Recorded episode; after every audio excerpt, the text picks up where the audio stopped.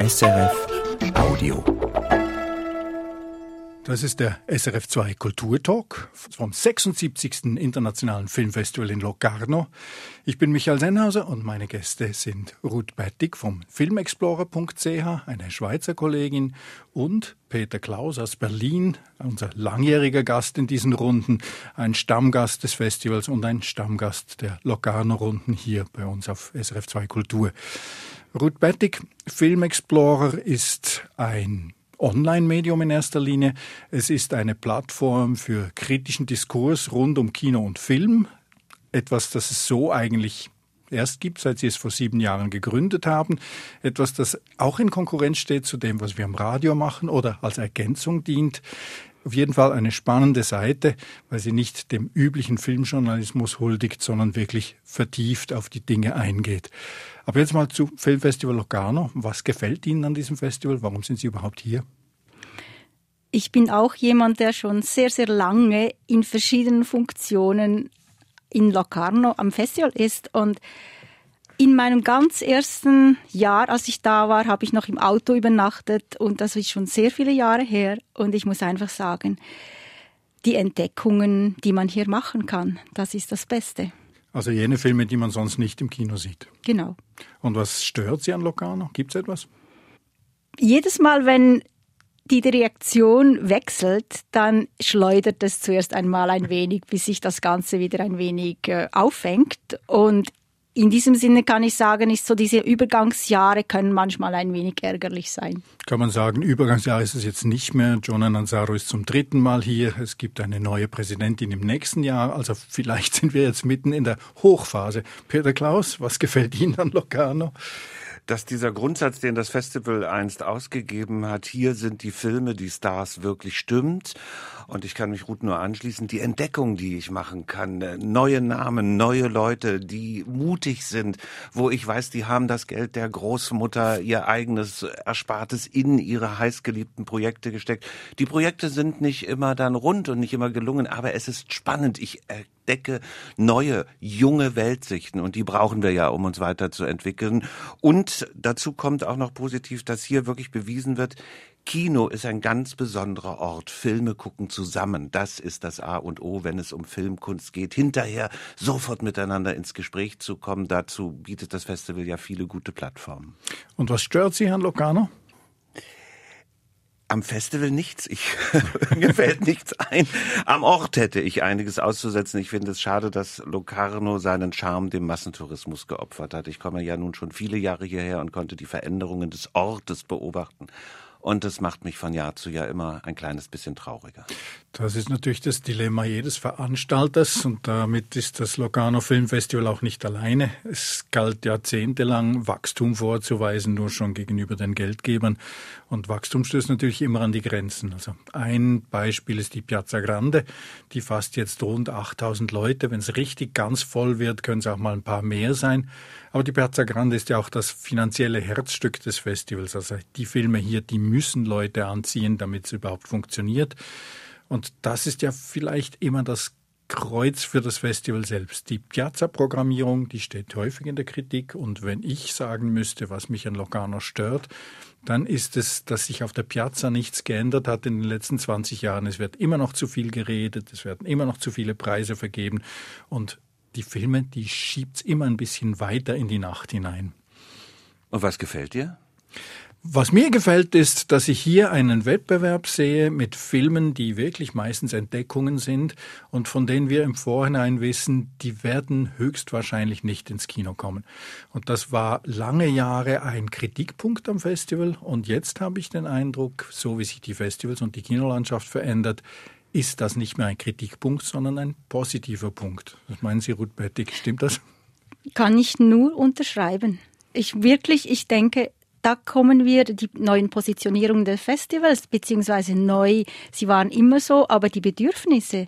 Und wir sehen auch, dass es gibt verschiedene Publikas, es gibt nicht nur ein Publikum, sondern man merkt, es gibt äh, diese Möglichkeiten, diese Filme hier zu sehen, das ist wirklich ein, ein, ein Positivum.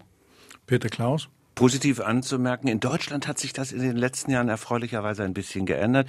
Ich habe hier auch verschiedene kleine oder Vertreter von kleinen Verleihen getroffen, die sich hier Perlen suchen und die sie dann ohne Gewinn zu machen, aber zur Freude des Publikums in Deutschland in die Arthouse-Kinos, in die Filmkunsttheater bringen. Auch das ist möglich, dass sich das in der Schweiz in den nächsten Jahren ändert, weil es ja eigentlich fast nur noch die Arthouse-Kinos gibt in den großen Städten. Die kommerziellen Kinos, die sind entweder verschwunden, haben geschlossen, vor allem die großen einzelnen Säle. Und die Arthouse-Kinos, die brauchen mindestens so viel Abwechslung wie das Publikum eben auch, damit die Leute kommen können. Und insofern besteht auch da die Chance, dass die Arthouse-Kinos und die Festivals so etwas wie gemeinsame Sache machen werden in den nächsten Jahren. Picken wir uns doch mal ein paar Filme aus dem diesjährigen Wettbewerb heraus, also aus der Hauptreihe, aus dem Herzstück des Festivals. Was hat Ihnen da am besten gefallen bisher, Ruth Bettig? Ich muss sagen, dieses Jahr habe ich den Eindruck, es ist ein unglaublich starker internationaler Wettbewerb. Und deswegen, wenn ich jetzt antworten soll, was ist jetzt quasi der Film, der mir am besten gefällt, natürlich habe ich noch nicht alle gesehen. Ich muss natürlich sagen, der Film von Radu Jude ist schon ein sehr starker Film, Do Not Expect Too Much from the End of the World. Einerseits ein Film, der die Situation in Rumänien äh, auf eine ganz unglaublich provokante, verrückte Art und Weise zeigt. Und man wird durchgeschüttelt. Er präsentiert uns wirklich einen Film, der spannend ist und deswegen, man geht da nicht einfach unbetroffen aus diesem fast dreistündigen Film.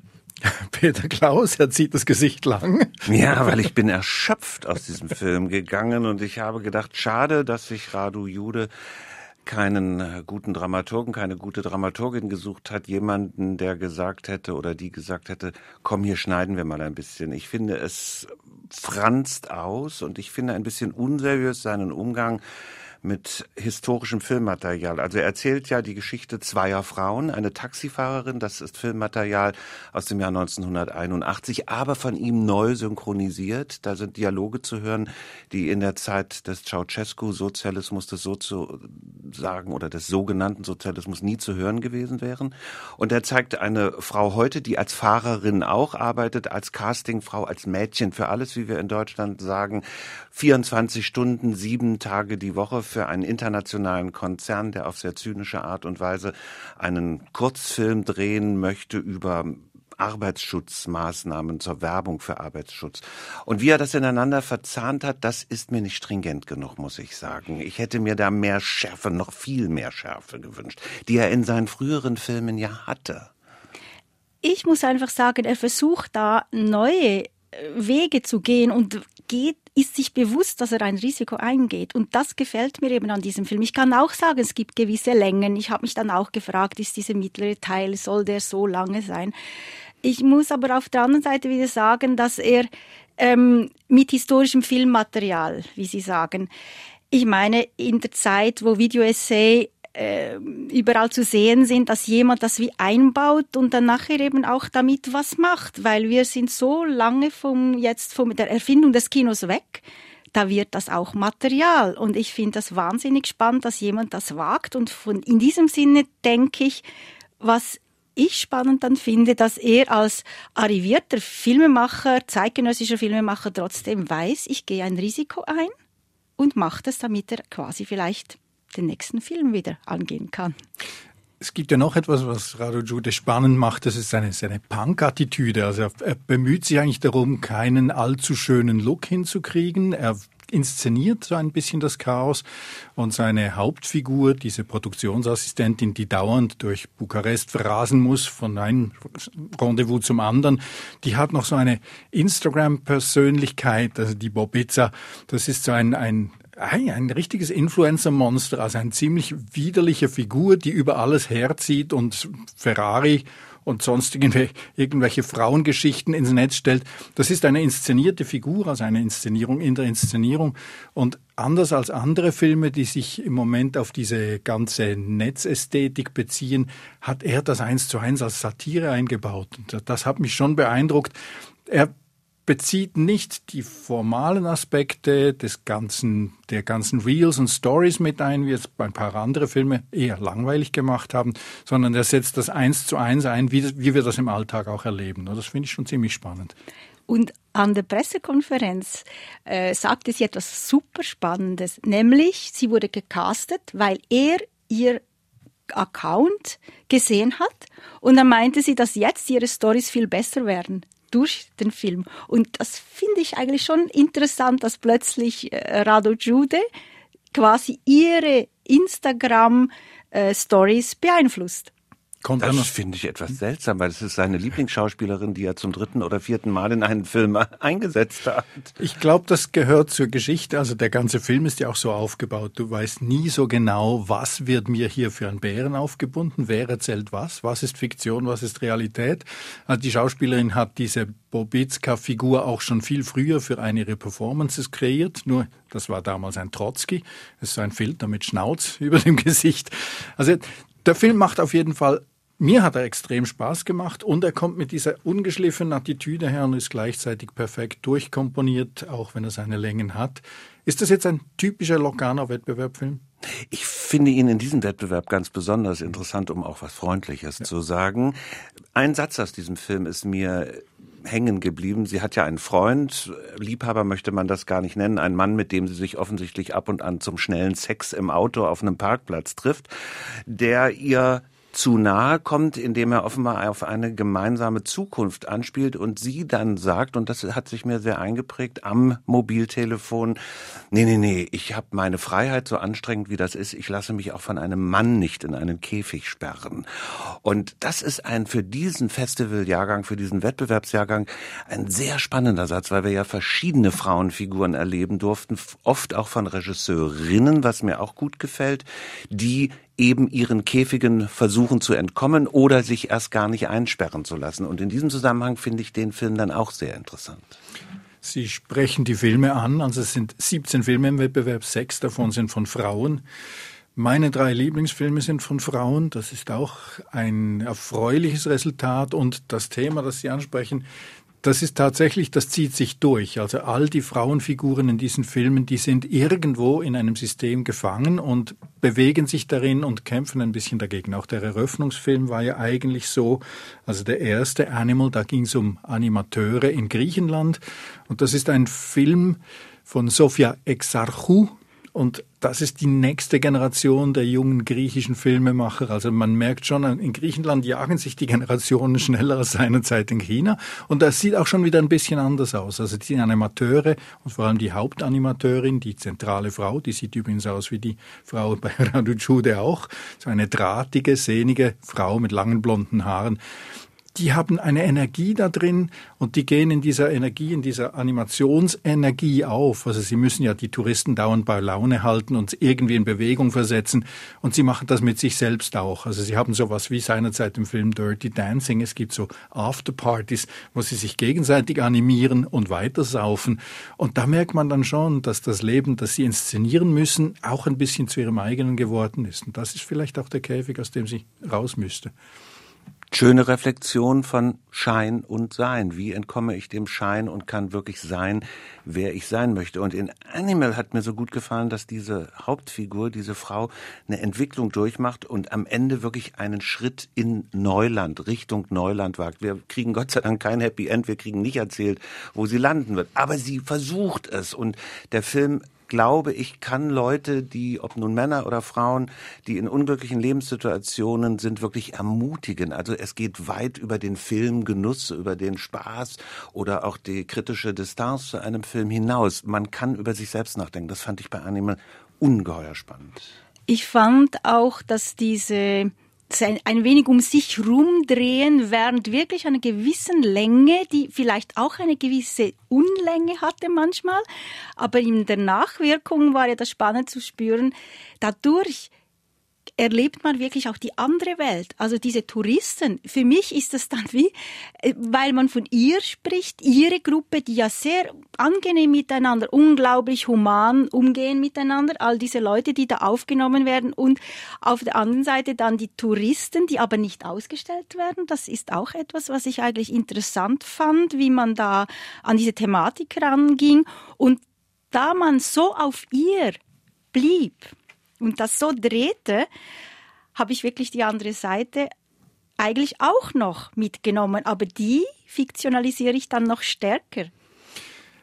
Könnte man sagen, dieser Film sitzt eigentlich auf der gleichen Schnittstelle wie die meisten Filmemacherinnen und Filmemacher, wie unser Film, unsere Filmwelt überhaupt, weil diese Animateure ja einerseits für ein Publikum arbeiten, sie müssen die Leute abholen, sie müssen sie begeistern, sie müssen sie mitnehmen und manchmal passiert ihnen aber bei diesen Inszenierungen, die zum Teil recht peinlich sein können, plötzlich so etwas wie Kunst. Also es gibt dann eine Performance, die ist recht eindrücklich inszeniert und man enttappt sich im Kino, dass man plötzlich merkt, das kann nicht sein, das ist viel zu gut für so eine Hotelanimation.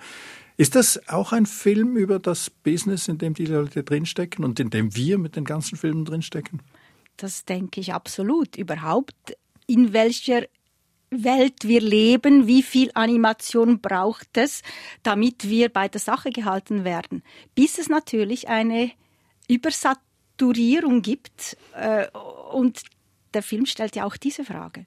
Aber er setzt Zeichen der Hoffnung, dass letztlich die schlichte, gerade ausgehende Menschlichkeit das A und O ist, dass sich in die Augen gucken, das Miteinander reden, nicht über etwas und nichts inszenieren, sondern einfach mal Mann, Frau, Selbstseiende. Ich fand das einen sehr komplexen, spannenden Vor allem in diesem Moment, wo sie dann da selber wirklich sich eigentlich, sie könnte es ja können, äh, auf die Bühne und Karaoke zu machen und da ist sie aber so selber betroffen, dass sie äh, die Stimme verliert. Und das ist ein unglaublicher Key-Moment in diesem Film, finde ich. Und an dieser Szene kann man auch festmachen, wie raffiniert die Regisseurin mit Stilen umzugehen weiß, weil kurz vorher gibt's eine brüllend komische Szene, über die ich als Deutscher ganz besonders gelacht habe. Da ist dann eine deutsche Touristin, die sich mit Karaoke versucht und Felicita auf eine Art und Weise singt, wie man es nicht hören möchte. Und es gelingt ihr bei allem Humor, bei allem Lachen, das ausgeht, dass diese Figur nicht denunziert wird. Das fand ich sehr, sehr fein. Das sind nun zwei Filme aus dem Wettbewerb gewesen, zwei von 17, eine von einer Frau, eine von einem Mann. Reden wir kurz über den anderen großen Showcase des Festivals, nämlich die Piazza Grande. Wir können nicht den ganzen Wettbewerb durchdiskutieren. Schade. Ja, schade. Aber die Piazza Grande ist ja einerseits das Herzstück des Festivals im kommerziellen Sinne, also auch der Animationskasten. Die Figur in Anima sagt mal, ich bin eine Jukebox, also die Piazza Grande ist auch so etwas wie eine Jukebox. Und die Piazza Grande ist ja immer ein bisschen das Sorgenkind von Locarno. Man braucht attraktive Filme, man braucht Filme, die 8000 Leute auf den Platz ziehen können am Abend. Und das ist nicht ganz einfach zu programmieren. Wie ist das in diesem Jahr gelungen? Ich finde, es ist eine gute Mischung. Es gab naturgemäß Filme, die mir gefallen haben. Es gibt Filme auf der Piazza Grande, die mir nicht gefallen. Es wird viel Erzählkino, klassisches Erzählkino geboten, was natürlich für ein großes Publikum gedacht ist, aber auch wagemutiges. Also ich war mit dem Piazza-Programm recht zufrieden, muss ich sagen. Gut, Matty? Ich muss gestehen, ich bin seit ein paar Jahren nicht mehr wirklich eine Piazza-Gängerin. Eben vielleicht auch, weil das Festival so ein tolles, anderes, alternatives Angebot hat. Und ich war bis jetzt einfach einmal auf der Piazza. Und das war auch ganz schön. Ich war ganz zufrieden. Also abgesehen von der Stimmung von der Piazza, die ja unbestritten ist, ist natürlich das Problem immer, welche Filme kriegt man, welche kann man zeigen. Dieses Jahr war das Problem, dass die Amerikaner, die ganz großen Kissen, die waren vorher raus oder die kommen später raus. Diejenigen, die Stars gehabt hätten, die man hätte auf die Piazza holen können, die können gar nicht rauskommen, weil die ganze Streiksache natürlich auch die Promotion der Filme verhindert. Und die Mischung auf der Piazza Grande besteht ja immer ein bisschen auch aus italienischen Filmen, aus französischen Filmen, aus einem Dokumentarfilm. Und das Herzstück dieses Jahr war eigentlich die zwei großen Filme vom Filmfestival von Cannes, Ken Loach. Das ist ein Film, der absolut bewährt in der Welt steht. Und The Old Oak. Ja, The Old Oak, die alte Eiche, ein typischer Ken Loach. Das, der geht auf die 90 zu und macht immer noch den gleichen Film und er macht ihn immer noch wirklich sehr gut. Und der andere Film, Justin Tries Kriminalfilm, das ist eigentlich ein, eine Art Gerichtsdrama. Es geht aber um Szenen einer Ehe mit Sandra Hüller. Und der hat die Piazza Grande am Samstagabend rappelvoll gefüllt und die Leute auch begeistert. Und das versteht nun Peter Klaus wieder nicht so ganz. Naja, ich fand das spannend. Ich war nicht in Cannes beim Festival. Da hat ja der Sturz, wie heißt der Film? Äh, äh, Übersetzung mit Sandra Hüller hat Flaschüt, ja die, die Goldene Palme mhm. bekommen. Mhm. Und ich habe nun diesen Film gesehen. Ich habe The Old Oak gesehen und ich verstehe überhaupt nicht, dass The Old Oak nicht die Goldene Palme bekommen hat. Das war ein Film, ein Märchen über Menschen, die in The Old Oak, der Name einer alten Kneipe, in einem Dorf, in dem einst der Bergbau das Leben bestimmt hat. Das ist aber lange, lange her. Und nun kommen dort Flüchtlinge aus Syrien und es bricht natürlich auch sich Gewaltbahn. Auf der einen Seite Hass gegen die Fremden, wie wir das leider an viel zu vielen Orten dieser Welt erleben. Und es gibt Menschen, die sich solidarisch verhalten und daraus entwickelt sich letztlich ein Märchen. Aber wie der jetzt, ich glaube, 86 oder 87-jährige Ken Loach das erzählt, wie er inszeniert, wie seine Schauspielerinnen und Schauspieler agieren. Das hat mein Herz ergriffen, das hat mich zu Tränen gerührt, ganz anders als der Siegerfilm aus Cannes. Und das fand ich einfach spannend zu sehen und meine eigene Sicht auch auf die Filmkunst einzubringen äh, und ja, mich dazu zu bekennen, dass ich gutes, klassisches, altes Erzählkino immer noch mag. Ist ganz spannend. Ich habe natürlich jetzt leider nur einen davon gesehen das ist Anatomie d'une Chute und ich muss sagen, ich habe mich sehr gut unterhalten. Aber wenn ich jetzt auf der Suche bin, auf den Film als Kunst zu erfahren, dann erfüllt er in diesem Sinne meine Erwartungen, dass es natürlich extrem gut besetzt ist mit äh, Sandra Höller und Swan Arlo. Der Film selbst, wie gesagt, ich habe den geguckt. Ich könnte den auch in meinem zu Hause schauen. Ich muss den jetzt nicht unbedingt auf dem Fern, auf der großen Leinwand haben. Und das sind so manchmal jetzt ein Anspruch, den ich halt einfach äh, habe, weil wir diese Mittel und Möglichkeiten haben. Hat aber nichts dagegen zu tun. Das ist für mich nicht irgendwie vor- oder nachteilig, weil ich auch gerne, wenn ich zu Hause bin, möchte ich einen Abend mit einem ganz tollen Film haben. Damit sind wir eigentlich wieder beim Kernpunkt der Filmfestivals, nämlich warum schaut man sich Filme an einem Festival an und nicht zu Hause? Ich glaube, das eine ist, dass man das eben mit vielen anderen zusammen macht und das zeigt sich auch daran, dass die Leute hier in Locarno Filme schauen gehen, die sie dann, wenn sie zu Hause irgendwo zu sehen wären, einfach verschmähen. Also es braucht dieses Publikum, es braucht diesen gemeinsamen Rausch, es braucht manchmal vielleicht auch den gemeinsamen Ärger darüber. Und es braucht vielleicht auch tatsächlich die große Leinwand, damit man das, damit alle zusammen das Gleiche sehen.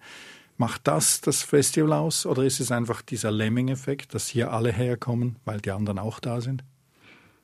In diesem Jahr, finde ich, ist wirklich eine Art Enthusiasmus wieder ausgebrochen und es ist unglaublich, wie man querbeet mit Freunden, die man zufällig trifft, weil sie halt noch auf Urlaub sind hier oder mit den Leuten aus der Branche spricht. Es ist so eine Art kreatives gerne sich austauschen über das, was man gesehen hat. Und das muss ich wirklich sagen, das hatte ich jetzt seit ein paar Jahren nicht mehr. Was heißt das für Locarno? Wir hoffen ja alle, dass das Kino wiederbelebt wird. Hat das Festival in dieser Form, wie es jetzt dasteht, eine Zukunft oder muss es sich verändern? Ich glaube, es hat eine Zukunft, weil es auch einen ganz besonderen Reiz gibt, den wir am Rande doch zumindest erwähnen sollten. Vor 60, 70 Jahren hat Locarno im Grunde die Retrospektive, so wie sie heute auf vielen Festivals üblich ist, erfunden. Und das finde ich einen spannenden Effekt in diesem Jahr. Da gehst du in einen mexikanischen Film aus den 1930er Jahren. Das ist letztlich Schrott, das ist eine überdrehte Komödie. Aber du siehst, was die jungen Leute heutzutage von der Filmgeschichte übernommen haben, was sie gelernt haben, wie sie sich beeinflussen lassen, welche Sehgewohnheiten wir abgelegt haben, welche neuen Sehgewohnheiten wir haben. Und so kommt dann auch die Weltgeschichte auf dieses Festival. So denke ich über die Zeiten nach, über den Wandel der Zeiten beziehungsweise Nichtwandel. Und ich glaube, da hat Locarno nicht als Geschäftsort, sondern vor allem als Ort einer Schule des Sehens und sich mit sich selbst auseinandersetzen können, weiterhin eine große Zukunft.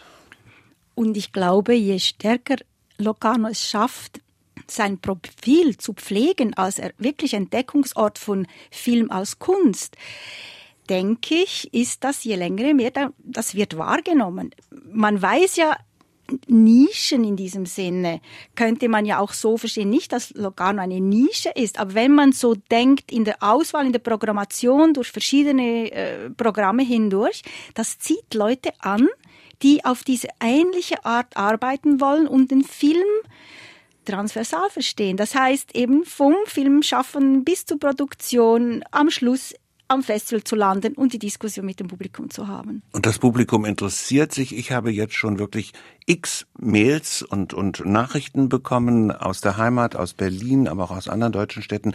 Hast du schon Titel für mich? Was soll ich mir vormerken? Wo soll ich in den nächsten Monaten hingehen? Und das ist doch großartig. Ich habe auch das Gefühl, dass die Leute sich hier auf Dinge einlassen, vor denen sie sonst vielleicht ein bisschen Angst hätten, weil sie hier nicht allein sind. Also ich, ist, irgendwie ist es tatsächlich dieses Gefühl, wenn die anderen auch da sind, dann kann ich mich auf dieses Abenteuer einlassen. Oder wenn ich mich langweile, dann ist jemand, jemand da, mit dem ich nachher schimpfen könnte. Also ich glaube, dieses Gemeinschaftserlebnis, das die Kinos eben so nicht mehr bieten können, weil die Leute einfach nicht mehr so in großen Zahlen hingehen, das wird umso stärker hier. Eine abschließende Frage. Wir haben davon gesprochen, der Wettbewerb war ziemlich stark hier. Auch die Kritikerwoche, in deren Auswahlgruppe Sie sind, Ruth Bettig, hat offenbar das beste Jahr seit Jahren mit der Auswahl, hatten eine Riesenauswahl an Filmen und da sieben rauspicken können. Warum sind im Moment so viele gute Filme da? Man hat das auch in Cannes gemerkt, in Berlin ein bisschen weniger. Ist das noch der Überlauf der Pandemie? Ich denke ich jetzt eher von einer Perspektive von den Machern und Macherinnen her. Ich denke, es ist einfach ein Bedürfnis, wieder mehr äh, existenzielle Fragen, Notwendigkeiten. Die Welt an sich steht ja nicht unbedingt nur hoffnungsvoll da. Und ich habe den Eindruck, und das ist eigentlich eine Chance in der Kultur und eben im Filmschaffen auch, dass da wieder kernigere Fragen gestellt werden. Also das Publikum hat sich verändert, die Demografie des Publikums hat sich verändert, die Kinos müssen sich verändern, aber die Bedürfnisse der Filmemacherinnen und Filmemacher haben sich auch verändert in der Pandemie? Ich finde, sie sind schärfer geworden. Ich entdecke wieder viel mehr Filme als noch vor ein paar Jahren, die gesellschaftlich starke Fragen stellen, die die Wirklichkeit auf künstlerisch spannende Art und Weise spielen und dadurch Fragen an das Publikum weitergeben. Also Filmemacherinnen und Filmemacher, nicht nur junge, aller Generationen, die weit über den momentanen Film-Kinobesuch hinaus wirken wollen. Und das finde ich eine tolle Entwicklung. Ich glaube, damit hören wir auf, weil das ein wunderbarer Schlusssatz ist für das diesjährige 76. Filmfestival von Locarno. Das war der Kulturtalk vom Filmfestival von Locarno. Ich bin Michael Sennhauser und meine Gäste waren Ruth Bettig von filmexplorer.ch und Peter Klaus, der Kollege aus Berlin, der seit vielen Jahren in diesen Runden ist und der Locarno wahrscheinlich am besten kennt von uns dreien. Danke Ihnen. Wir danken. Herzlichen Dank. SRF Audio.